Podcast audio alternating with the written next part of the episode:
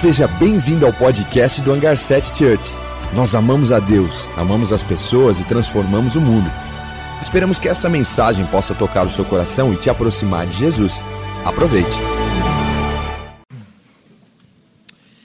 Nós estamos encerrando essa série Visão do Hangar, né? Nossa visão.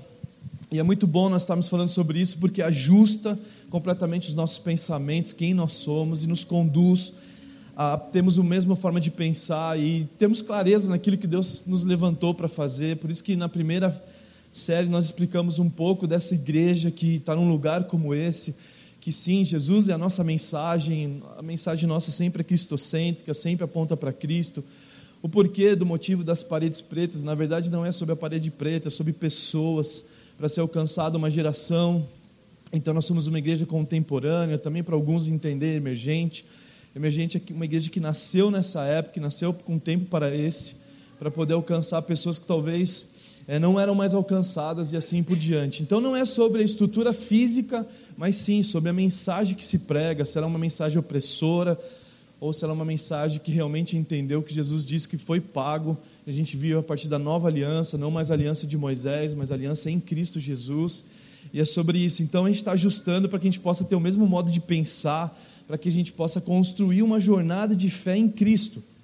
Porque a forma que você acredita que, é, que de, quem Deus é, é a forma que você vai construir o seu futuro. E por isso que é muito importante você entender o que aconteceu na cruz.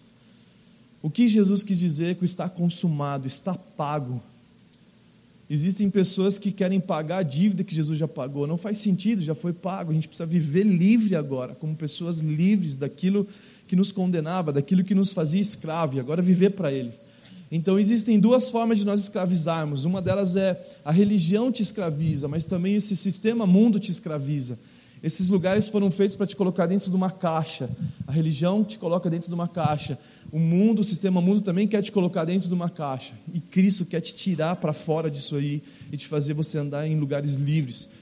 Por isso que os três pilares do hangar, o primeiro deles é amamos a Deus, mas nós só amamos a Deus porque Ele nos amou primeiro.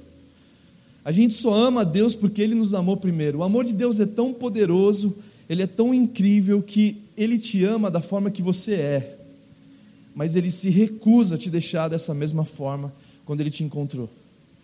Então o amor de Deus é tão poderoso que ele, ele te ama da forma que você é, mas ele se recusa a permitir você continuar da mesma forma que você estava. Ele te transforma, é um amor que te constrange, que te vai trabalhando em você, a fim de te restaurar os princípios e valores do céu, que nós somos feitos à imagem e semelhança de Deus. E por muitas vezes nós perdemos isso. Então nós amamos a Deus de todo o coração, porque porque ele nos ama de todo o coração. Nós amamos a Deus de toda a nossa força, o nosso trabalho, a nossa o nosso dia a dia, como a gente está no nosso trabalho, o fruto do nosso trabalho é uma adoração a Deus. Então nós amamos a Deus com o nosso trabalho. Nós amamos a Deus com os nossos pensamentos porque Ele também ama a gente dessa forma, Ele não tira a gente do pensamento dele, Ele fez todas as coisas e antes de ter feito a gente, Ele já tinha pensado na forma de reden trazer redenção para nós. Ou seja, antes do mundo ter sido criado, Jesus já estava conversando com Deus e o Espírito Santo falou assim: olha, a gente vai fazer eles e eles vão se perder, então a gente vai fazer uma forma de trazer redenção para eles. Então, antes da fundação do mundo, Jesus já tinha definido tudo, por isso que o amor dele é poderoso. Por isso que Efésios fala que o amor de Deus é impossível o homem compreender. Porque é um amor incondicional, é um amor ágape, é um amor perfeito, um amor que não procura os seus próprios interesses e etc. Então nós amamos a Deus de todo o nosso coração, nós amamos a Deus de todo o nosso entendimento, nós amamos a Deus de toda a nossa alma, todas as nossas emoções, todas as nossas crises existenciais dentro de nós, nós colocamos diante de Deus, Deus, nós queremos te amar com os nossos pensamentos, nós queremos te amar acima de ideologias, nós queremos te amar acima de, de qualquer pensamento que talvez foi influenciado por esse sistema, nós queremos ser livre de toda influência, nós queremos te amar de todo realmente o nosso pensamento, entendimento, a ciência que a gente possa te amar e assim por diante. Depois, o segundo pilar, nós amamos as pessoas. Então, o Amamos as Pessoas é simples. Nós ministramos domingo passado falando sobre a história de, de Jesus citando um religioso na época, falando sobre o sacerdote, o levita e o bom samaritano. E que o bom samaritano amou sem, sem ter um título. Ele não tinha um título de sacerdote, ele não tinha um título de levita. Talvez o sacerdote levita eles tenham facilidade de amar as pessoas no domingo, ele tinha facilidade de amar as pessoas dentro da igreja, dentro desses lugares, mas não conseguia amar fora.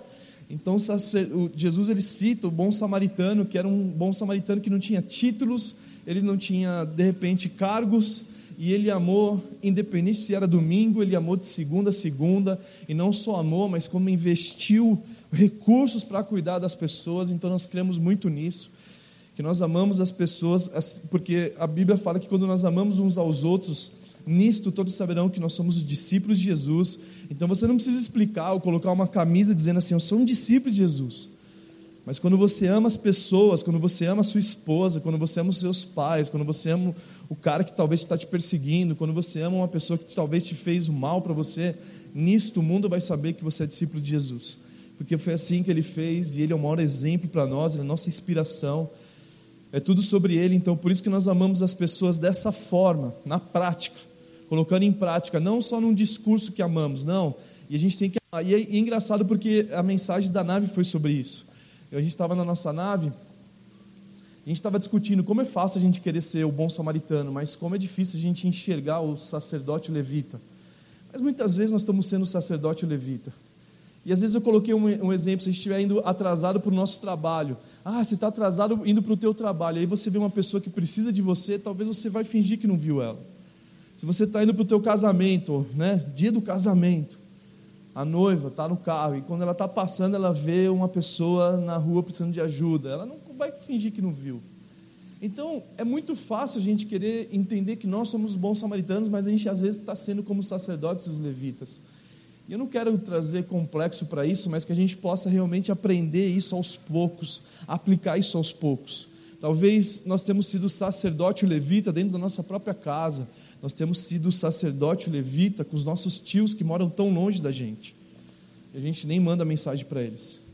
Então, que a gente possa fazer uma transição do que realmente é amar as pessoas, do que realmente é se tornar o bom samaritano de segunda a segunda, em todo o tempo que isso é um desafio, por isso que a gente precisa estar conectado a, a, nele, em Cristo. Por isso que João 15 fala: se vocês não conseguem fazer nada se eu não estiver com vocês, então vocês precisam de mim para fazer isso.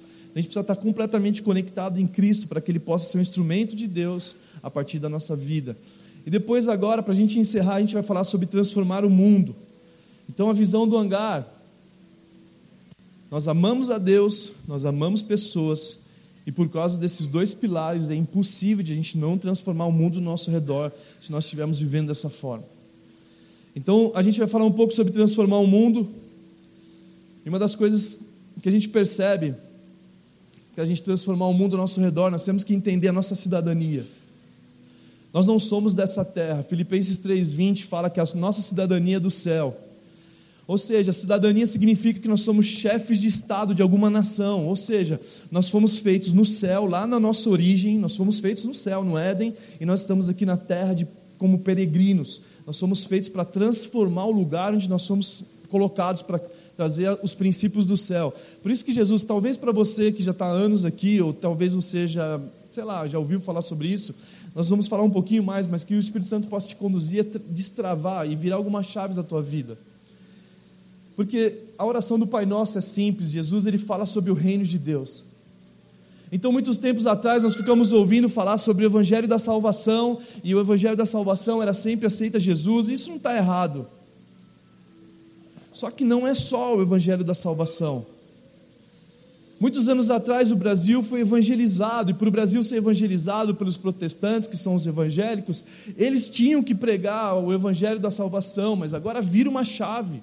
Quase a nação brasileira inteira já se tornou conhecedores ou cristãos, ou muitos deles protestantes, mas não aconteceu a, a, transformação na sociedade em várias esferas. E por que isso? Porque talvez nós estamos preocupados só com a nossa salvação, que isso mostra nitidamente uma igreja talvez egoísta. Nós queremos ir para o céu, mas Jesus não falou só para nós irmos para o céu. Jesus falou na oração do Pai Nosso para também o céu vir sobre a terra. E o céu vir sobre a terra não é de forma angelical, é através dos filhos que ele deu autoridade e nos comissionou a isso. Por isso que ele nos chamou de chefe de Estado, que nós não somos feitos aqui na terra, nós somos feitos no céu, nós voltamos para a nossa origem. E que o ponto principal é como eu faço para trazer o céu na terra. Como eu faço para mudar o mundo ao meu redor? E uma das formas importantes é a forma que eu conduzo os meus pensamentos. Por isso que a Bíblia fala em Romanos 12 que nós temos que nos transformar o nosso entendimento, temos que elevar a nossa consciência. Uma das coisas fáceis de nós entendermos é a forma que nós falamos com Deus. Muitas vezes nós estamos falando com Deus uma oração que a gente só está pensando em nós, não conseguimos é, tipo, conectarmos com pessoas. A gente começa a pedir emprego para Deus. Deus, me dá um emprego, eu preciso de recurso. Deus, eu preciso de um salário, me dá um emprego. Se eu tivesse noção de quem eu sou, jamais eu estaria pedindo emprego para Deus. Jamais eu estaria pedindo recurso para Deus. Se eu entendesse o que Jesus fez por mim, eu estaria perguntando para Deus: Deus, deixa eu falar com você, aonde você quer que eu esteja? Deus, em que lugar você quer que eu trabalhe para que eu possa transformar esse lugar? Onde está precisando dos seus filhos para que estabeleça o teu governo nesse lugar? Porque não é sobre mais o teu salário, é sobre as necessidades que acontecem. Por exemplo, a gente vai entrar numa faculdade, mas a gente nem fala para Deus, a gente se baseia no quanto essa faculdade vai nos dar de lucro no futuro. Ah, então vou fazer tal área, porque essa área está incrível, a gente vai ter muito recurso, e eu vou ter uma família abençoada, eu vou ter uma casa grande, eu vou ter vários carros, eu vou viajar para, sei lá, Nova York, eu vou para, sei lá, tal lugar. Ao invés de nós falarmos assim, Deus, eu estou com vontade de fazer talvez tal faculdade, mas eu quero saber qual faculdade que você quer que eu faça para que eu possa transformar o mundo ao meu redor. Tipo, aquela fez oração aqui sobre esses lugares que aconteceram catástrofes. E cara, quando a gente lê o jornal, quando a gente vê as más notícias, é exatamente nesses lugares que Deus quer te colocar. Tipo, exatamente nesse lugar. Deus, eu não adianta a gente ficar somente orando. Eu sei que o poder da oração é poderoso, não vamos discutir isso. Mas será que se Deus te levantasse como engenheiro florestal, como engenheiro, sei lá do quê? Para que você pudesse ir nesses lugares, amar Deus, amar as pessoas, entender que o valor das pessoas é muito maior do que qualquer ouro que é tirado da terra, Deus talvez iria te levar para que você pudesse ser um instrumento dele nesses lugares. Mas a nossa oração é pelo salário, a nossa oração é pelo pão nosso, sendo que ele não fez oração sobre, sobre o pão nosso, ele continuou dizendo que venha o teu reino e seja feita a tua vontade na terra, como está acontecendo agora no céu. Que a gente ir para o céu é fantástico, esse é o nosso destino, nós somos feitos para lá. Mas nós não só fomos feitos para lá, como nós somos feitos agora como embaixadores do, da influência desse lugar para trazermos sobre a terra.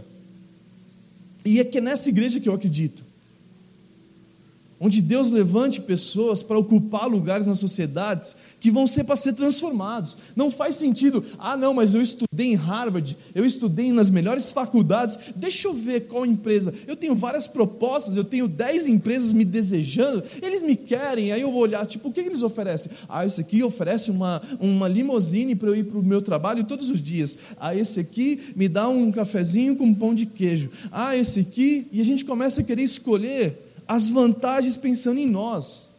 Ao invés de nós abrirmos o nós e começar a falar assim, cara, o eu, e começar a pensar em que lugar você quer me levar para que esse lugar seja transformado.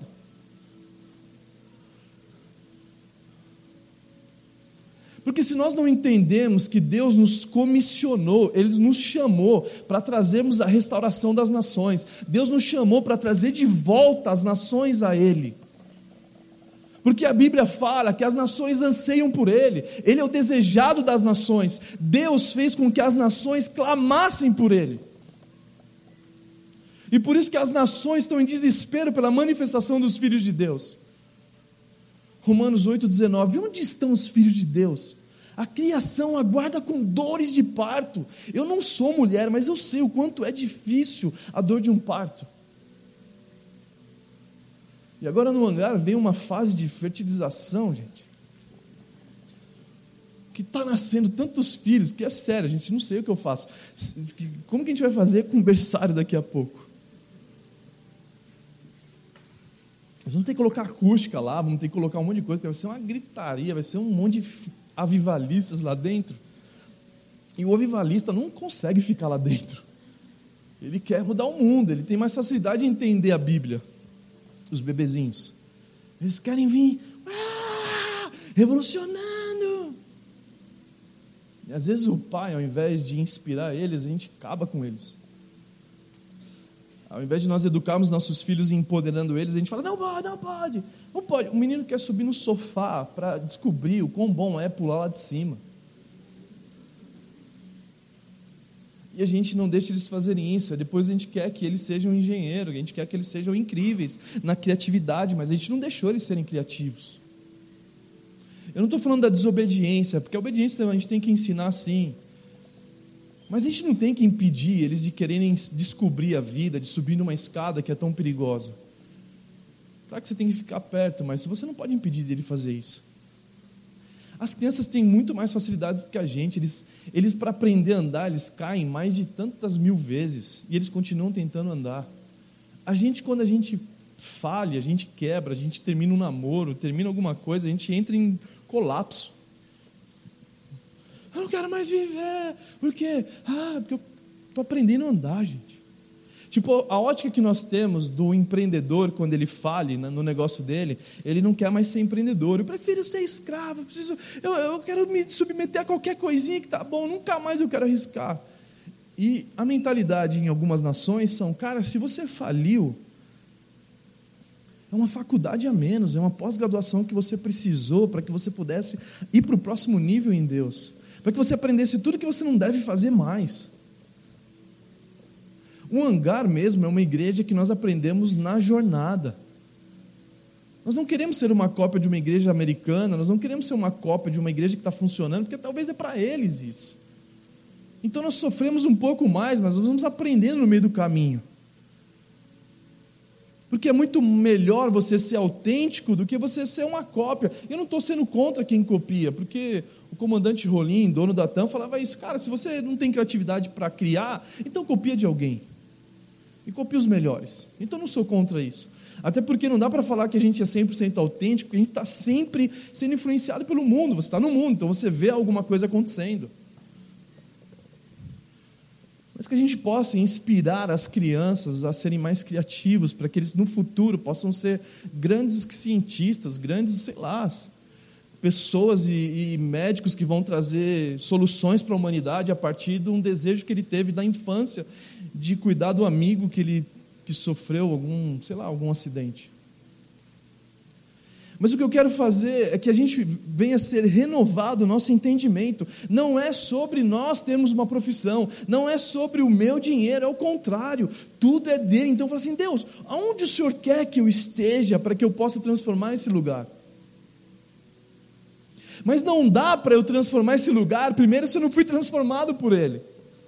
Não dá para eu transformar o lugar onde eu trabalho, ou, ou, talvez a minha faculdade, se eu primeiro não ser transformado por Ele, para que eu, eu, não, eu não conheço especificamente a Deus, eu quero ser um instrumento dele. Não, a gente tem que, nós temos que não só conhecer Deus, mas nós temos que compreendê-lo.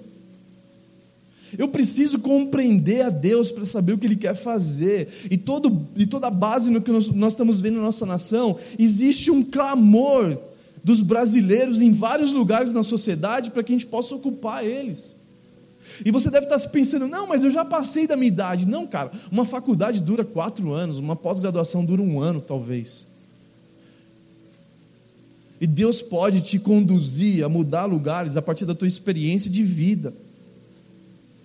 E que se você se basear no Cronos, que é o nosso tempo, o relógio, o cronômetro, o Cronos vai te cobrar, mas o Kairos de Deus é o tempo perfeito quando o céu deseja ardentemente invadir a tua vida, invadir a terra. Então, para o Cronos, talvez você já passou da idade, mas o Kairos de Deus nunca é tarde, porque existe um propósito debaixo do céu para todas as demais coisas. Eclesiastes 3. Então a pergunta que nós temos que fazer para Deus não é: Deus me dá um emprego, Deus, onde o Senhor quer me enviar? Onde o Senhor quer me enviar como teu discípulo? Vamos pelo mundo inteiro. Onde você quer fazer isso? Ah, eu quero fazer isso em tal lugar. Então vá para lá. Mas que a gente possa entender que nós somos discípulos de Jesus disfarçados de médico, que nós somos discípulos de Jesus disfarçados de jogador de futebol, nós somos discípulos de Jesus disfarçados de empreendedores, para trazer ordem ao caos das finanças que existe na nação. Porque foi para isso que ele nos fez. Ele nos fez para mudar a atmosfera do lugar onde nós estamos inseridos. Ele nos fez para trazer soluções, porque existem soluções a partir do relacionamento com Deus para trazer sobre a nação. O caos gerado na nação é somente a distância que a humanidade está de Deus. Eles conseguem orar para valorizar mais o ouro do que pessoas. Eu não estou sendo contra isso. Não estou querendo eh, tipo, criar ódio sobre empresas. Eu estou dizendo assim que a ausência dos filhos de Deus estão fazendo com que esses lugares sejam tomados pelo egoísmo, por um Deus chamado Mamon, e aí nós estamos querendo reclamar, nós queremos protestar no Facebook, ao invés de nós falarmos, Deus, eu quero ser enviado para esses lugares. Me ajuda, eu preciso me capacitar. Eu preciso de favor teu para eu estudar na faculdade, para que você possa me levar nesses lugares. É muito melhor do que a gente ficar discutindo no Facebook. Cara, quando a gente olha o jornal da nossa cidade, a gente tem repórter aqui, um repórter querido que. Ele deve estar no Kids, né? Hã? Está no Kids, né? Está cuidando das crianças hoje, nosso, o repórter da cidade. Ele sabe o que precisa na nossa cidade. Ele sabe o que está acontecendo aqui. E a gente, ao invés de nós ficarmos lá discutindo no Facebook, ah, não sei o que lá, etc., por que, que a gente não, não levanta e fala assim, Deus, onde o Senhor quer que eu esteja? Onde o Senhor quer me levar para eu transformar? Porque aí você vai começar a ter o favor de Deus, porque você não precisa mais orar por Deus me abençoa, me abençoa. Não, Ele já te abençoou para fazer esse, essa, essa transformação nesse lugar. Quando você está no centro da vontade de Deus, quando você está no favor dele, você não precisa, Deus, eu preciso disso. Não, ele já fala assim, cara, eu já te dei tudo o que você precisa para que isso aconteça.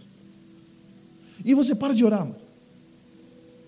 Imagine se Deus levante pessoas agora com influência na tecnologia para trazer soluções para a humanidade, para facilitar o amor dele alcançar pessoas. E aí você vai falar assim: Deus, eu preciso de sabedoria. Não, você não precisa de nada. Você já tem, você já tem o favor de Deus para executar essas coisas.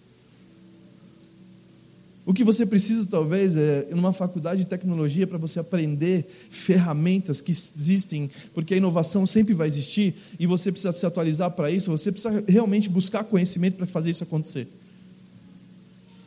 E é nessa igreja que eu acredito, uma igreja que transforma o mundo ao seu redor. Uma igreja que nós amamos a Deus acima de todas as coisas, que nós amamos a Deus acima do mundo, e Ele te dá a chave do mundo nas suas mãos, porque você não se prostra para esse mundo. Uma igreja que ama as pessoas a, a ponto de entender o que aconteceu na cruz. Nós abrimos mão do eu para vivermos o nosso. Agora é nosso. E se nós fazemos isso, naturalmente, onde Deus te levar, você está transformando o mundo ao teu redor, você está transformando até mesmo o teu marido, você está transformando o seu pai, porque o transformar o mundo talvez seja distante, mas ele começa dentro da tua casa. Ele começa no teu lar. Nós fomos feitos para transformar os nossos pais ao nosso redor, as nossas famílias ao nosso redor. Deus te fez clamando, tipo, tipo, eu quero alcançar os seus pais. A transformação começa dentro da sua casa. Mas talvez a gente está vivendo uma vida, pais pensando somente nele, ou filhos pensando somente nele. Isso não faz sentido para aqueles que vêm aqui nos domingos.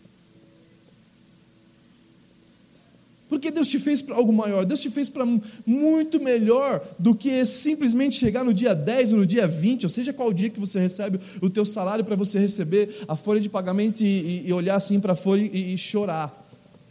Porque não, não, talvez não seja o suficiente. Mas se você entrar dentro do reino de Deus, esse lugar existe abundância. E esse lugar não existe pessoas medíocres, existem pessoas com Deus, que é impossível o mundo conter o nosso Deus. Quando nós inserimos nesse reino que Deus, Jesus falou que venha o teu reino, a Bíblia, os quatro evangelhos não fala muito sobre salvação, fala muito mais sobre o reino. O reino de Deus é semelhante a isso. O reino de Deus é semelhante ao sacerdote levita e Jesus estava contando essa história. Que o reino de Deus é que você entra nesse lugar e aí você começa a entender que você foi feito para reinar em vida. Que muitos de nós estamos passando por certos caos, e o nosso desejo, Deus, eu quero ir para o céu, me tira dessa terra. Aí Deus fala assim, cara, mas eu te fiz para trazer o céu sobre a terra. E as suas escolhas que você tomou no passado gerou esse caos, então agora comece a escolher direito comigo. Ah, mas eu escolhi a faculdade errada, estou no último ano. Não tem problema não, Deus vai fazer com que isso aí seja para alguma coisa, para a manifestação da glória dele, para que Jesus seja famoso. Deus, mas eu fiz as escolhas erradas, não tem problema não, ele há redenção no tempo. Ele te perdoa das falhas que a gente comete, ele não leva o tempo da ignorância a sério. E Deus é tão poderoso que a gente fala assim: Deus, eu falhei, ele faz assim. Quando você confessa as suas falhas para Deus, você fala assim: Deus, eu falhei, eu sou muito, sei lá. E quando você confessa para Deus, Deus faz, parece que ele tem, meio que na hora que você faz isso, ele tem amnésia, ele fala assim: eu não me lembro mais. Tipo, eu não me lembro mais, eu joguei no mar do esquecimento. O problema é que nós vamos acumulando tantos fracassos, tantas escolhas, que a gente acha, não, a gente quer criar o nosso próprio caminho, a gente fala assim, não, eu acho que isso a Bíblia não fala, tal, e você quer construir uma Bíblia favorecida em você. E os anos vão se passando, você vai adquirindo várias experiências não tão boas, e aí você não consegue mais ter um sorriso no rosto, porque ao invés de você viver o Evangelho de Cristo, você criou o seu próprio Evangelho. Um Evangelho para fazer as suas vontades, um Evangelho para viver distante de Deus. Eu não quero falar isso te machucando, ao contrário, eu quero te falar isso como um pai que ama os filhos, a ponto de ajudar você a construir um caminho perfeito na presença dEle. E sabe o que é mais bizarro na Bíblia? Que todos os homens, os heróis da fé, todos eles falharam. Todos os heróis da fé que falam no livro de Hebreus falam assim, cara, esses caras falharam, cometeram. Davi falhou, Salomão falhou, todo Sansão falhou, mas todos eles estão na galeria do herói da fé para mostrar para você que, independente daquilo que você já fez, se você se ajustar em Deus, Deus pode fazer com que você seja o herói da fé no século 21.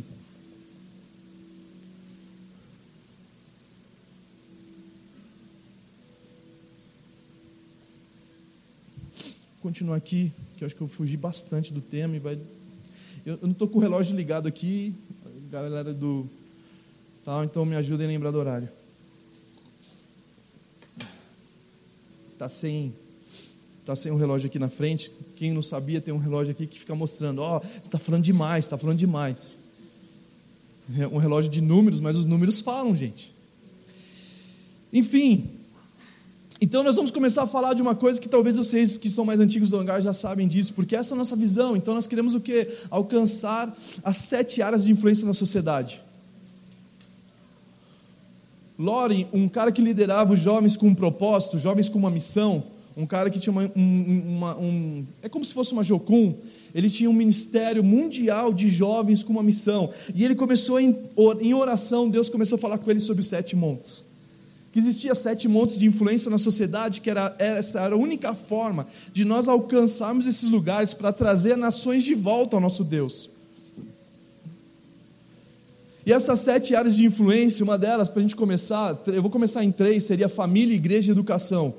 Que se nós ocuparmos os montes das famílias, nós trazendo de volta os princípios do céu sobre a nossa família, se nós discipularmos as famílias, é a forma de nós discipularmos a próxima geração.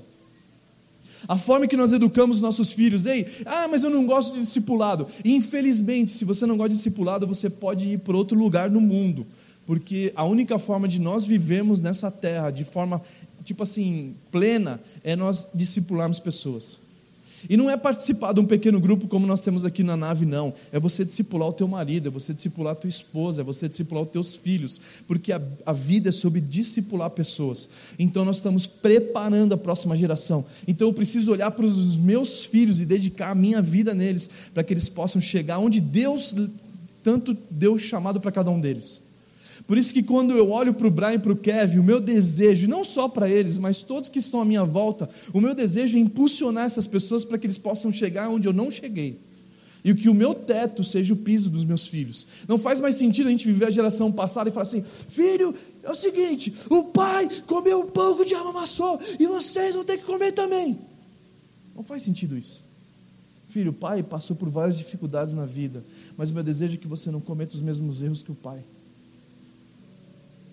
Um museu em Nova York. Uma vez a gente foi fazer uma viagem de liderança, a gente estava lá, e, e, um, e, era um museu de guerra, onde contava a história de várias nações. E, e um dos exércitos da, de uma nação falava assim: ó, o, o filho que não conhece a história do seu pai, do seu avô, ele está destinado a perder a batalha. Os filhos que não conhecem a história dos seus pais, do seu avô, ele está destinado a perder a guerra. Por quê? Porque eu não sei o porquê que meu pai passou pelo que passou. Existem pais que naturalmente foram separados da sua, da sua, da sua mãe. E você não sabe o porquê isso. E aí você comete o mesmo erro. Mas se você sentasse com seu pai, ele ia falar assim: Filho, eu fui um idiota, eu fui egoísta, eu fiz besteira. E aí a gente chegou onde a gente chegou. E se você soubesse da história do seu pai ou do seu avô, você não cometeria os mesmos erros deles. Por isso que a gente sempre, quando faz uma viagem com o Brian Kevin, fala assim: Brian Kevin, papai já.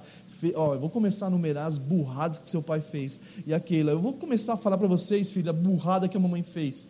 E a gente fez uma viagem, aquela morou na Califórnia um bom período da adolescência dela. E aquela contou todas as falhas e os fracassos que ela cometeu nesse período. Primeiro que você vai tirar essa, esse olhar dos seus filhos achar que realmente a gente é um super-herói. E aí com 17 anos ele se frustra. Meu pai, olha o que meu pai faz. Assim, mas eu sempre fez, você nunca viu?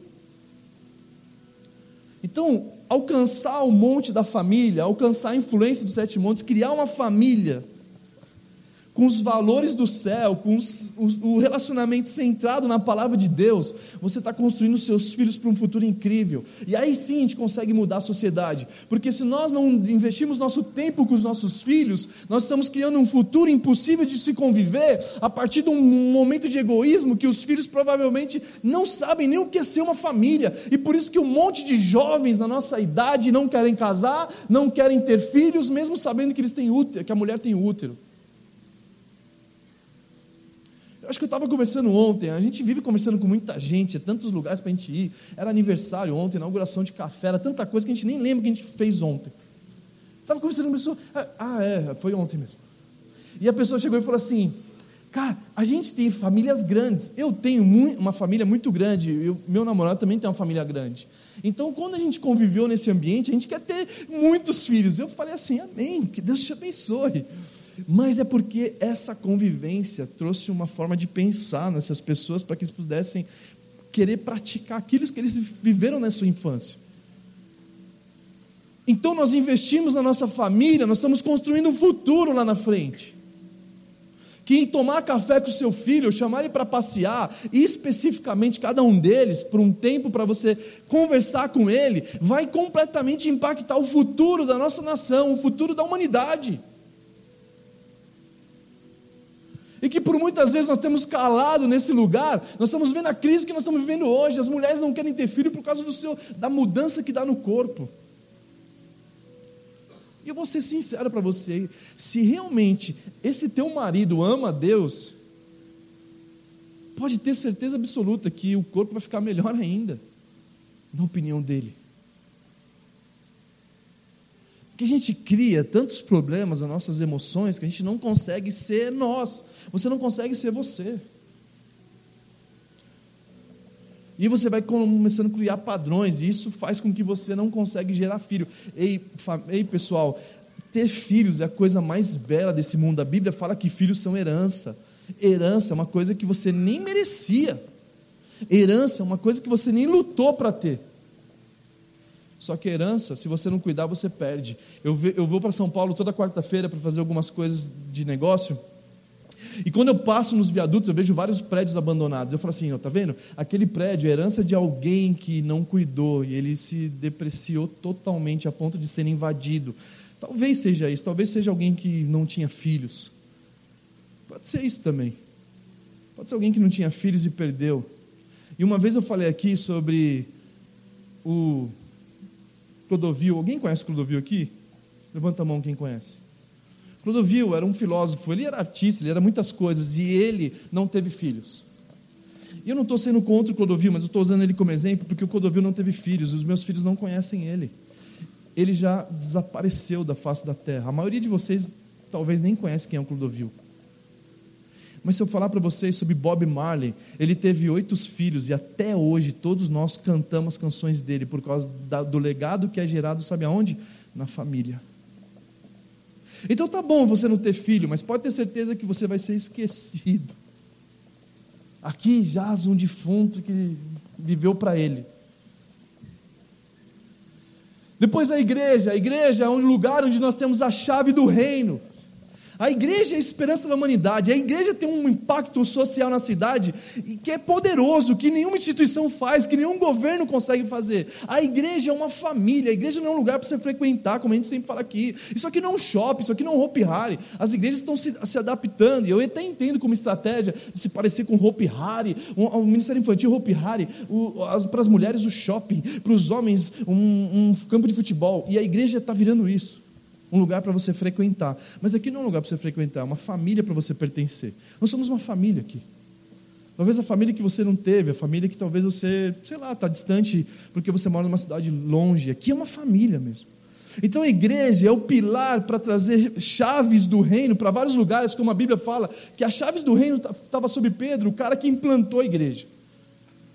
E que para você fazer algumas coisas na sociedade é partir da igreja. Ei, presta atenção, quantos voluntários aqui transformaram o lugar deles, porque eles começaram a partir da igreja. Eu tinha um jovem aqui que, que era tipo braço curto, era chamado de braço curto no trabalho. Ele era o último a entrar assim, ele, ele batia o sinal e fazia assim, ó.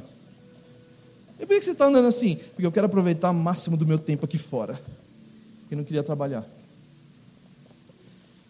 E ele chegou aqui e começou a liderar os voluntários ele começou a entender o propósito de ser voluntário, que Jesus foi o exemplo do maior voluntário de todos. Ele abriu mão da sua glória, ele se fez homem, servo de todos.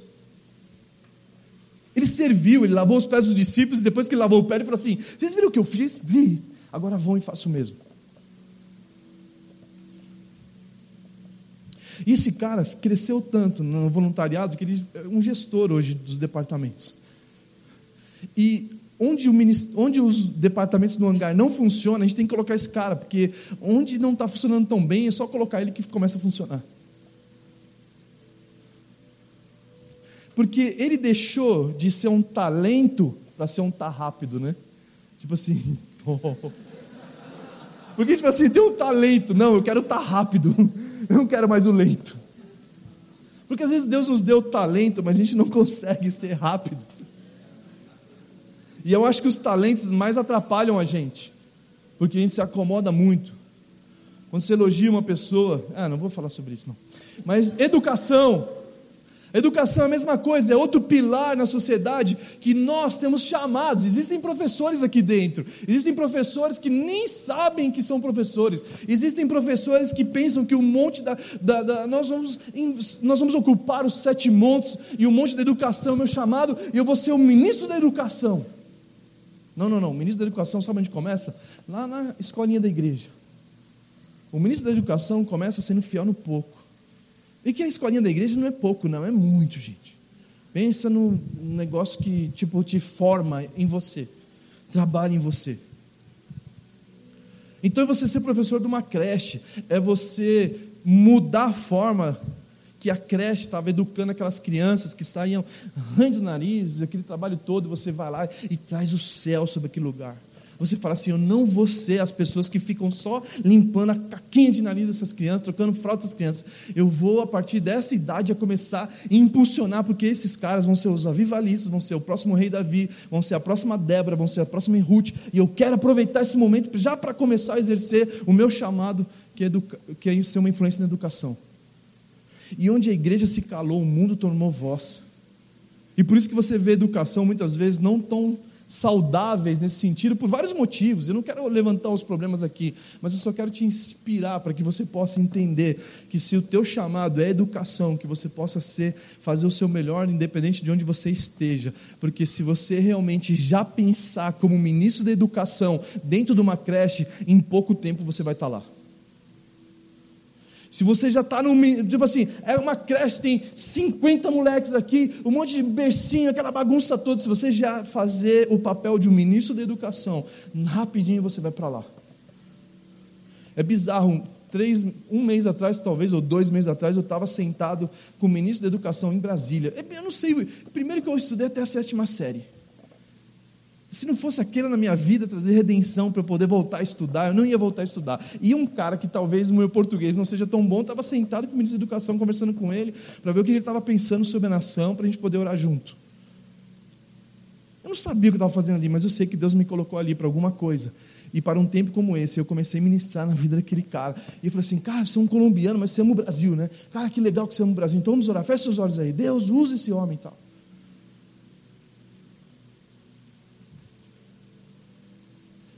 Então que a gente possa entender que nós estamos aqui, ó. Deus, eu não sei o que você quer fazer, mas eu só sei que eu quero me render à tua vontade. Eu não quero mais pensar somente em minha casa, eu não quero mais pensar no meu carro. Eu quero ser um instrumento teu que vai transformar o mundo ao meu redor.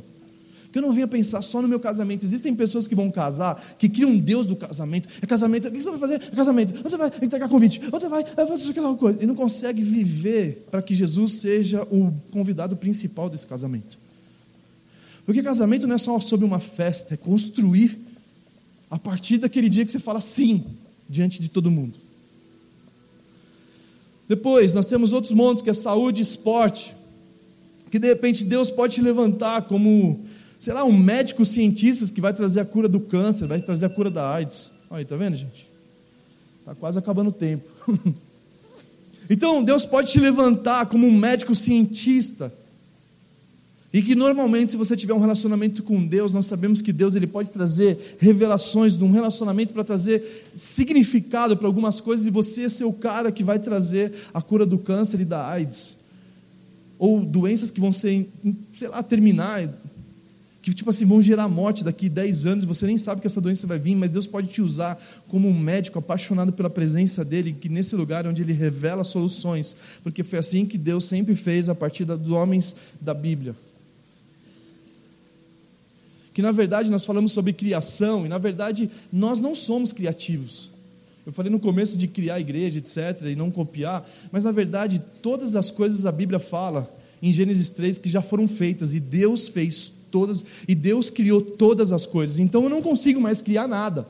Todas as coisas já foram feitas. Já tinha sido feito Uber, já tinha sido feito, é, sei lá, várias coisas. E como que eu faço para trazer existência? Deus já fez essas coisas. Eu só preciso me relacionar com Ele para que Ele possa trazer insights, para que eu possa trazer existência aquilo que Ele já criou. Por isso que Noé, quando ele foi fazer a arca, um engenheiro, um construtor como Noé, ele estava se relacionando com Deus, e a Bíblia fala que ele falava muito com Deus, e Deus falou para ele, deu um plano para ele, ele vai lá e executa. Então nada nós podemos criar sem Deus. Todas as criações do teu negócio, vamos dizer que você esteja trabalhando com tal área no, no, empreendedorismo tal, você pode se relacionar com Deus e Deus trazer inovações a um negócio talvez que seja completamente, sei lá, sem Tipo, vamos dizer que o seu negócio esteja com os dias contados. Você pode se relacionar com Deus e Deus pode inovar a partir desse negócio. E pode sair um novo Uber, pode sair um novo Airbnb, pode sair tantas coisas a partir do relacionamento com Ele. Eu não consigo transformar o mundo ao meu redor se, não, se eu não estiver nele e Ele estiver em mim. Então Deus pode levantar médicos cientistas, Deus pode levantar através de esporte, diretores de futebol, ou até mesmo técnicos de futebol, para que a gente não venha passar a vergonha que nós passamos no nosso país de perder 7 a 1 para a Alemanha. E que na verdade nós não perdemos 7 a 1 para a Alemanha, foi muito antes, quando passaram mais de cento e poucos jogadores sendo testados pelo técnico. E na verdade, cento e poucos jogadores não tinha necessidade, mas a necessidade era que eles passassem para lá para que pudesse valorizar eles e vender e nós ganharmos mais dinheiro. Então não tinha a ver com perder o 7 a 1, tinha a ver muito antes do que isso. Então as esferas dos esportes estão clamando: Deus, leva, traz os seus filhos aqui para a gente poder organizar isso. E o que aconteceu no Flamengo? Uma triste que eu, que eu fiquei frustrado, porque a idade do Brian, o Brian está assim, a vontade dele ser, ser uma influência no esporte. E, e, tipo assim, poderia ser o meu filho. E mesmo que não fosse meu filho, foi o filho de alguém. Isso foi tipo assim, uma catástrofe. Eu fiquei tipo mal nesse dia. Falei, Deus, Deus, mas o Deus, na verdade, é, cara, quem de vocês querem ir lá para vistoriar todos esses centros de treinamento e fechar todos eles que não têm estrutura? Ah, mas aí você vai dificultar. Não, você pode usar a verba para o esporte para ajudar os times, então, a, a investir na base. Eu, posso, eu acredito nisso também, que tem times que precisam de ajuda do governo, mas também organizar para que, quando o jogador for vendido, sei lá, devolver uma parte para o governo do que foi investido, não sei. Mas se você entende sobre esporte, Deus pode te levantar para entender que os atletas são mais importantes do que o dinheiro que eles vão gerar. Que o 7 a 1 foi o resultado exatamente de um muitas pessoas que o foco deles não era realmente aquele jogo. Depois a mídia, a influência na mídia. Nós cremos muito que Deus pode levantar diretores de cinema, diretores de novela, que vão trazer o céu como modelo para as novelas, que vão trazer o impacto do céu sobre a mídia, que vão espalhar a notícia de homem e mulher que não se traem dão certo. Você assiste as novelas hoje em dia, o marido trai a mulher, a mulher trai o marido e está dando certo. Eles mal sabem o problema na emoção que dá nesse marido, mal, mal sabem o problema que dá na emoção dessa mulher, mal sabem o problema que é gerado, que o cara agora só consegue ser escravo daquilo e não consegue se libertar dessa promiscuidade, não consegue ter foco para trabalhar, para trazer sustento para sua própria casa. E os casamentos começam a ficar de ponta cabeça e a mídia está divulgando isso como, nossa, agora está na moda, gente, você viu? E começa a colocar as mulheres mais velhas com pessoas mais novas. Eu não sou contra essas, esses detalhes. Mas a mídia, ela forma opinião, então nós temos que estar nesses lugares para trazer de volta os princípios do céu sobre as novelas, sobre o cinema, sobre o teatro, sobre o entretenimento e assim por diante. E Deus pode te levantar para isso. Depois o governo, e a gente não, não quero perder muito tempo com isso, mas todas as formas que Deus levantou homens e mulheres para governar, existia um impacto saudável nesse, nessas esferas. Quando Deus levantou homens e mulheres para o governo, como Davi governou, como Salomão governou, como Esther governou, como, é, como Débora governou, nesse período onde homens que amavam a Deus foram levantados para governar, o povo passou por um período de paz, prosperidade. Salomão, na época dele, falava que a prata e o ouro era dinheiro comum, você achava na rua assim, ó, tem um ouro ali, ninguém saía para pegar assim porque era comum no dia deles. Deus pode levantar o novo José do Egito para mover a economia mundial da época. José não pensou só nele. Ele falou assim: vai passar por uma grande caos, vai passar por um grande problema na nação, e eu preciso trazer soluções para isso. E quando ele falou para o Faraó, Faraó ficou tão impressionado com o plano de governo dele, que ele falou assim: cara, não existe melhor pessoa para fazer isso. Cara, pode fazer. Ou seja, mesmo o faraó sendo o líder do governo, mesmo o faraó sendo o máximo governante, quem tinha autoridade para governar era José. E Deus pode te levantar, cara, em qualquer esfera, desde que você entenda o propósito pelo qual Ele te chamou. E que não faz sentido você ficar procrastinando o teu chamado. Nós temos que ser ousados a Deus. Fala, Deus, eu quero viver o meu chamado. Eu quero ser um instrumento teu para transformar o lugar onde eu estou. Pai, eu não sei se eu vou ser um governante, mas que eu possa governar minha casa, que eu possa governar e organizar o caos que existe na minha casa, que eu possa governar o meu trabalho, que eu possa, etc, etc, etc, etc. Mas que a gente possa entender que Deus, quando Ele governa, a partir de nós, nós trazemos igualdade para as pessoas, nós trazemos realmente o olhar para os mais simples, mas também para os mais ricos, porque os mais ricos normalmente são os mais pobres também. Enganado nós estamos que nós pensamos que os pobres são os pobres. Às vezes os pobres são mais ricos do que muito de nós. E os ricos são talvez os mais pobres que a gente poderia conhecer na face da terra, que com problemas emocionais, que, enfim. Então que a gente possa realmente governar a partir do céu para a terra, não da terra para o céu. Que a gente possa ser um instrumento de Deus para governar lugar e de repente se você tem chamado, e às vezes é uma vergonha. Ah, eu que tenho chamado para o governo, mas eu não tenho coragem de me candidatar para vereador. Cara, vence isso em Deus e seja ousado para ser um instrumento de Deus nesses lugares. Vai ser auxiliar de um vereador, vai fazer alguma coisa. Para que Deus possa te levantar e você realmente trazer as soluções para o caos que o Brasil passa. E que não aqui não é sobre direita e esquerda, igreja. Porque a Bíblia já fala, não se desvie nem para a direita nem para a esquerda. Tipo, é o alto, é Ele, Cristo é o nosso maior influência de governo. Jesus ele veio num, num conflito de governo, estava acontecendo um caos no governo, e Cristo falou assim: Não, eu não vim para isso. O meu governo não é daqui, o meu governo é do céu. Então que a gente possa ter essa mentalidade. Depois, economia. Que Deus possa te levantar como economista, assim como fez com José. José trouxe organização para a maior economia mundial. A economia mundial da nação do Egito fez com que suprisse todas as necessidades de outras nações, porque nações iam até ele para poder se alimentar, para poder comer, porque se ele não tivesse sido prudente, ele não conseguiria passar por a maior crise que a humanidade passou. Então Deus levanta um homem, um homem só, para fazer todas essas coisas acontecerem. Um homem só. Então Deus pode te levantar, sei lá, para você trazer. Se você é economista, se você ama finanças, se você ama matemática, porque matemática, primeiro, que não é de Deus. Deus não é Deus de confusão. Matemática é uma confusão para mim, pelo menos.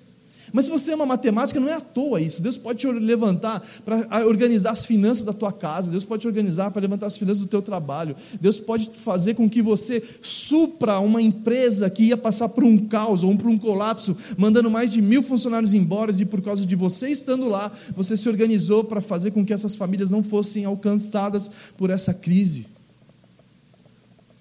Então não é sobre o seu salário, não é sobre Deus, eu, eu preciso do emprego. E economia não tem só a ver com finanças, tem a ver com os empreendedores, com homens de negócios, que Deus pode levantar para trazer caos, para trazer ordem nesse caos que o Brasil está passando, gerar emprego para cadeirantes, para cegos, para ex-detento, trazendo redenção para esses homens que o mundo rejeita. Pessoas acima de 40 que não têm mais encaixe no mercado, quem falou que eles não são úteis? Deus pode te levantar para gerar emprego para ao contrário do que o sistema criou. Deus pode te levantar com uma ideia brilhante para trazer, sei lá, prosperidade para essas famílias que talvez foram influenciadas por um sistema corrupto, foi influenciada por, no caso dos ex-detentos. Por que, que a gente, por que, que a gente não dá voz para eles mais? Porque eles só precisavam talvez de um emprego que desse dignidade para eles, e Deus pode te levantar com a mentalidade do céu para gerar emprego para essas pessoas que foram completamente rejeitadas. E se você é um empreendedor, ou se você não é um empreendedor, mas tem vontade de ser, sabe onde, ele, onde o empreendedor começa no reino de Deus? Lá na lojinha do hangar, lá no bar do hangar. A Jubilu tem se tornado uma menina incrível. Ela administra aquele bar. Você, você fala assim, gente do céu, está fazendo empreender, está aprendendo na faculdade do hangar. A gente tem um padula na nossa loja, ele começa a entender, não, porque aqui nesse dia, o domingo, a sexta-feira é mais jovem, então a gente separa produtos assim, e de domingo a gente separa assim. Falo assim, é isso, cara. E depois, quando Deus levantar essas pessoas, eu falo assim: ah, ele teve sorte porque ele ama a Deus. Não, não tem a ver com sorte, tem a ver com fazer aquilo que Deus te chamou para fazer. Fazer aquilo que Deus te chamou para fazer e, e se levantar e parar de ficar fazendo mimimi. E ser um instrumento de Deus poderoso para esses lugares. Então aqui eu ia falar sobre alguns homens, como Salomão, ia falar como alguns homens como José, ia falar como Estéreo, ia falar como, sei lá, Salomão mesmo. Mas algo em comum eles tinham. Algo em comum, todos esses homens que mudaram, que transformaram o mundo ao seu redor na Bíblia, eles tinham. Uma das coisas, eles amavam a Deus e amavam pessoas.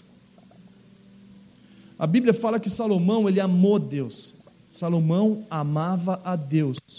Vou até pegar o texto para vocês, que talvez vocês tenham um conflito porque ele falhou no final.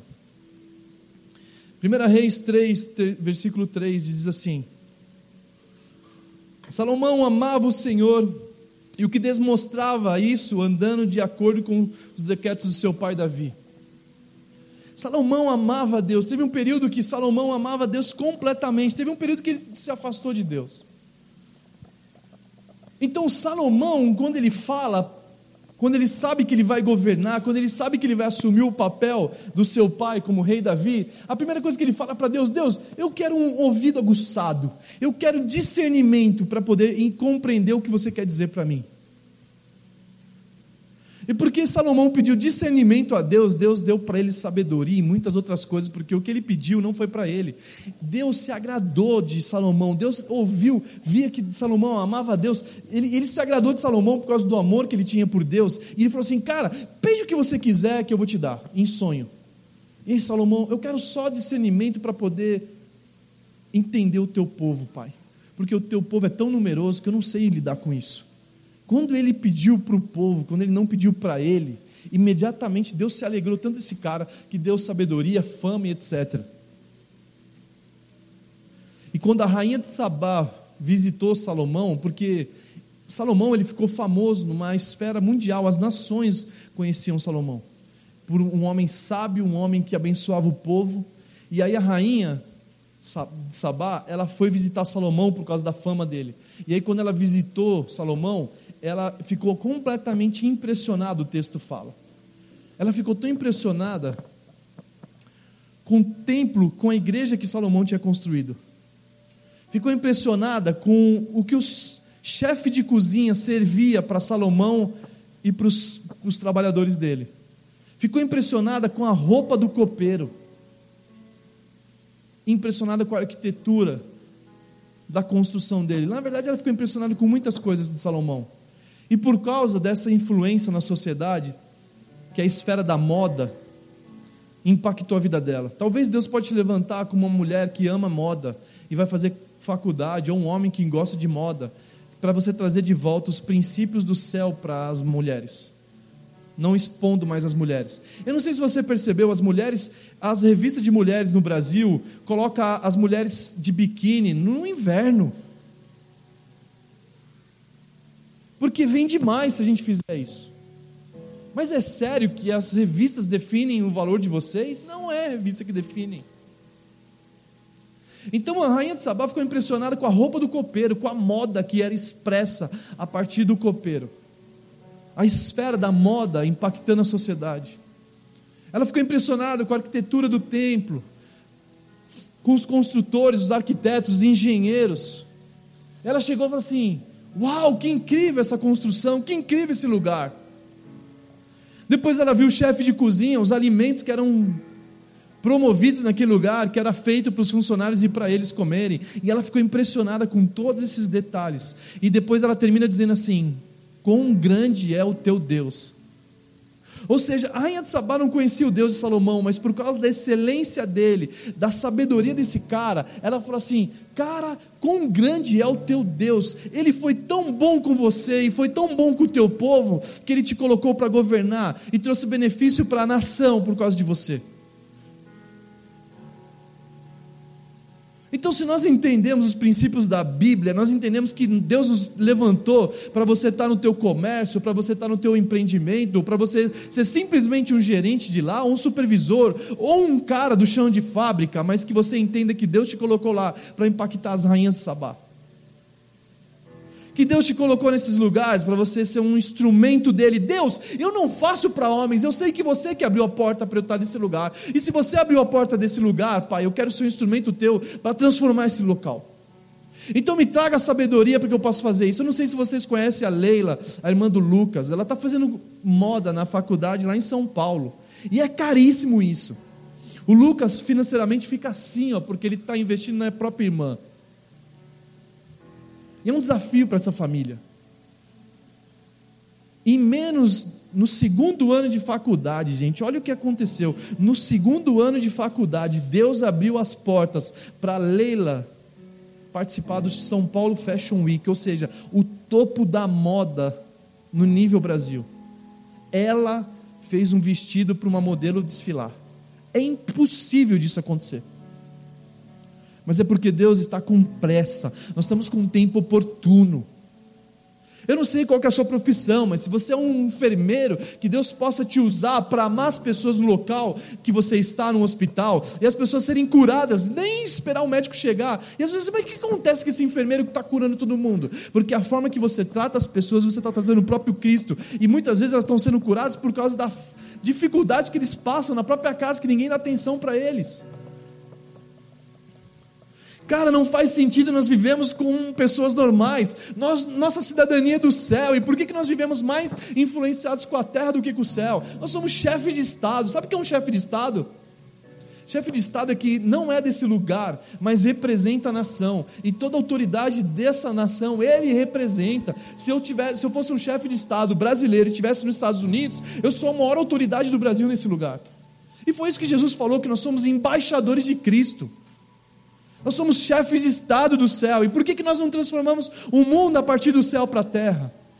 Porque talvez nós somos influenciados por esse mundo a pensar em nós, a fazer as nossas vontades, ao invés de abrirmos mão das nossas vontades para fazer a vontade do céu. O que, que eu preciso abrir mão para o céu ser minha retaguarda? O que eu preciso abrir mão para quando eu chegar a atmosfera do lugar mudar? O que eu preciso abrir mão para sair dessa mediocridade que eu passo muitas vezes nas minhas finanças? Para que eu possa entrar nesse lugar que é abundante a gente às vezes está correndo atrás do nosso salário e nós estamos correndo atrás do ouro. E a Bíblia fala que lá no céu as ruas vão ser de ouro. A gente vai pisar no ouro. Então isso não pode definir você. Você não pode ficar, ah, eu preciso arrumar três, quatro empregos para eu pagar a dívida que eu fiz. Ah, se você soubesse que uma hora de oração trazia mais solução do que quatro empregos. Ah, se você soubesse que o relacionamento com Deus pode mudar completamente a tua vida para que você possa ser transformado para transformar. Só que nós limitamos muito o nosso Deus, a nossa mentalidade medíocre. E o mundo não pode conter o nosso Deus. Existiram muitos ateus, cientistas que não conhecem a Deus tentando mostrar e não conseguem mostrar. E muitos deles morrem glorificando a Deus, muitos deles morrem encontrando o amor de Deus, porque o amor de Deus é tão poderoso que pode mudar até um cético. E que se você for um cético, você tem o privilégio de falar para Jesus: Jesus, eu sou cético, eu não creio em muitas coisas, eu preciso acreditar. Então, Pai, aqui está a minha vida, faz o que você quiser. Se você existe mesmo, muda quem eu sou. Então, esse é o nosso Deus que pode usar você como instrumento dele poderoso. Então, chega do evangelho da salvação. Porque nós somos praticamente mais de 54% da nação brasileira, mas a gente não viu a transformação, ao contrário, mais corrupção acontece, mais coisas erradas acontecem. Chega disso, a gente precisa ocupar esses lugares e não mais nos prostrarmos. Nós temos que ser como Daniel. Daniel, ele foi levado numa cultura babilônica. Daniel, ele foi inserido na cultura babilônica, que era uma cultura completamente depravada da época, e Deus coloca Daniel, um homem puro, para estar nesse lugar. E Daniel, ao invés de se prostrar para a Babilônia, ao contrário, ele nem se influencia pelo cardápio do rei. O rei quer oferecer coisas para ele que não eram bom para ele, e ele fala assim: não, vai ter que mudar esse cardápio porque eu não quero isso. Aí Daniel foi inserido na, no ensino babilônico, uma mentalidade muito boa para aquela época, mas meia deturpada dos valores de universais e familiares, etc. E Daniel ele vai para esse lugar e transforma esse lugar. Mas sabe por que ele transforma esse lugar? Porque em Daniel 6,10, a Bíblia fala que Daniel, ele três vezes no dia, ele parava tudo que ele estava fazendo para subir no, no, andar superior da casa dele, do quarto dele, que tinha uma janela virada para Jerusalém. E a Bíblia fala que Daniel sempre ele ia nesse lugar e ele orava a Deus: Deus. Sabe o que me impressiona esse texto? Que mostra nitidamente que Daniel, ele estava na Babilônia, mas o coração dele estava em Jerusalém. Que mostra que Daniel estava nesse mundo corrupto, mas ele tinha o um coração em Jerusalém. Ele abria a janela e falava: Deus, eu sei de onde você me tirou, Pai. Eu sei por que, que eu estou aqui. E porque Daniel não se contaminou com o mundo, Deus deu a chave do mundo na mão dele. E porque José não se contaminou com a Potifar, não se contaminou com a mulher do governador, não se corrompeu no, no, cárcere, não se corrompeu em nenhum lugar, porque ele nunca foi tido como escravo. O mundo via ele como escravo, mas ele sempre pensava como governador. E por isso que Deus fez ele um governador. Porque ele não tinha problema com esse mundo, então Deus entregou o mundo nas mãos dele, e o mundo inteiro foi suprido por causa de um homem temente a Deus, um homem que amava a Deus, e o temor a Deus não é de ter medo de Deus, o temor a Deus é de ter amor por Deus. Deus, eu te amo tanto que eu quero largar da minha vida por você. Deus, eu te amo tanto que eu não só amo você, mas amo o povo como Salomão amava. Eu amo o povo como José amava. Eu amo o povo como Esther amava. Esther 4,16, a Bíblia fala que ela se posicionou posicionou para tirar um decreto de morte sobre o povo de Deus, e ela fala assim: se eu tiver que morrer, eu morrerei, eu quero dar vida para esse povo. E Jesus deu a vida por nós. E todas essas pessoas que se colocaram diante de Deus, não para mudar uma família, não para mudar uma cidade, para mudar a nação, para mudar o mundo. Todos eles tinham isso em comum, eles amavam a Deus acima de todas as coisas, amavam as pessoas e por causa disso eles se colocaram como voluntários na mão de Deus para transformar o mundo ao redor. Deus, eu quero que você faça a sua vontade na minha vida. Deus, eu estou aqui por um propósito como esse. Deus, eu estou com um tempo específico na nação brasileira e nós queremos nos levantar como igreja. É para isso que você nasceu. Você não nasceu do acaso, você não nasceu no acidente, você nasceu por um propósito celestial para viver a vontade de Deus. Enquanto você estiver distante disso, você está vivendo uma vida sem sentido. Porque esse é o nosso DNA. Nós temos o mesmo Espírito que ressuscitou Jesus, está em nós. E Deus e Jesus falou para nós fazermos obras maiores, e Ele nos chamou para isso. Então eu quero te convidar a ficar em pé para nós orarmos nessa manhã.